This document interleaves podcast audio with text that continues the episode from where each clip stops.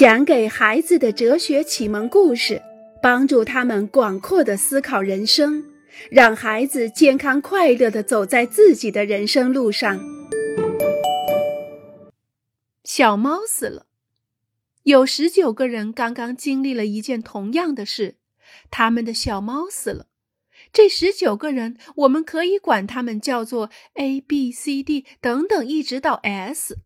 他们都觉得这是一件很痛苦的事情。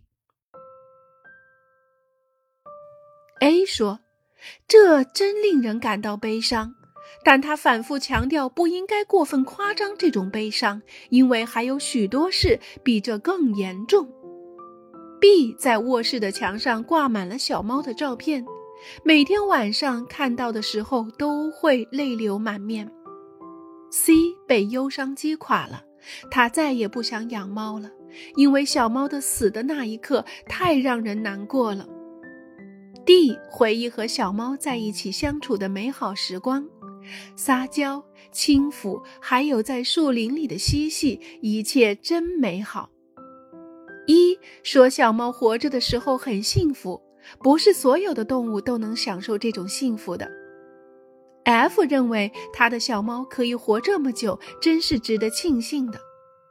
G 很后悔没有给小猫足够的爱，没有经常清理它的小窝。H 非常怨恨，因为所有的这些悲伤都来自于 I。是谁想在家里养这只小猫的？就是 I。I 一直哭个不停。他说：“像一只这样好的猫，我们再也找不到第二只了。” J 决定两三个月后再到动物保护中心去收养另一只猫。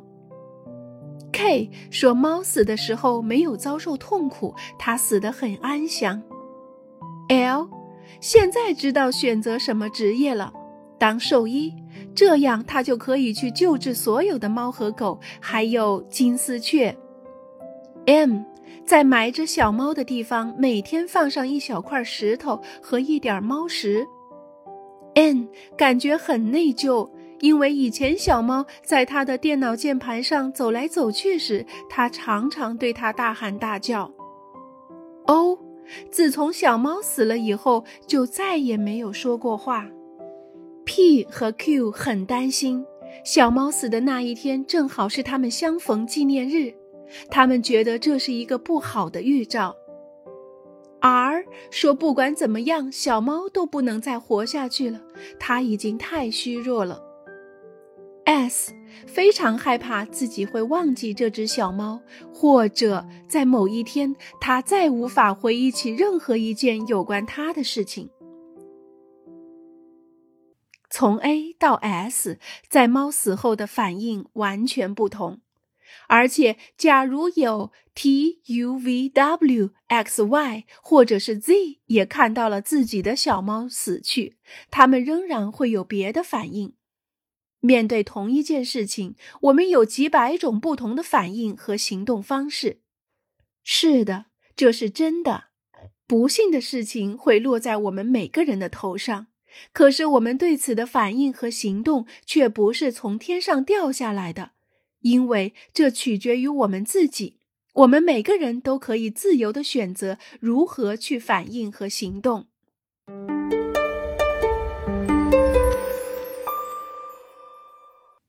一个大大的不。安娜要搬家了。这个消息是在星期天的晚饭后宣布的。他的父母终于做出了决定。安娜整个崩溃了，她哭个不停。在电话的另一端，露西也几乎说不出话来。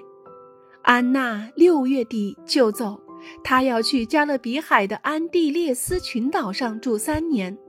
要想去看她，必须坐上八个小时的飞机。星期一的早上，在学校的操场上，安娜和露西只要彼此目光相遇，就会抽泣起来。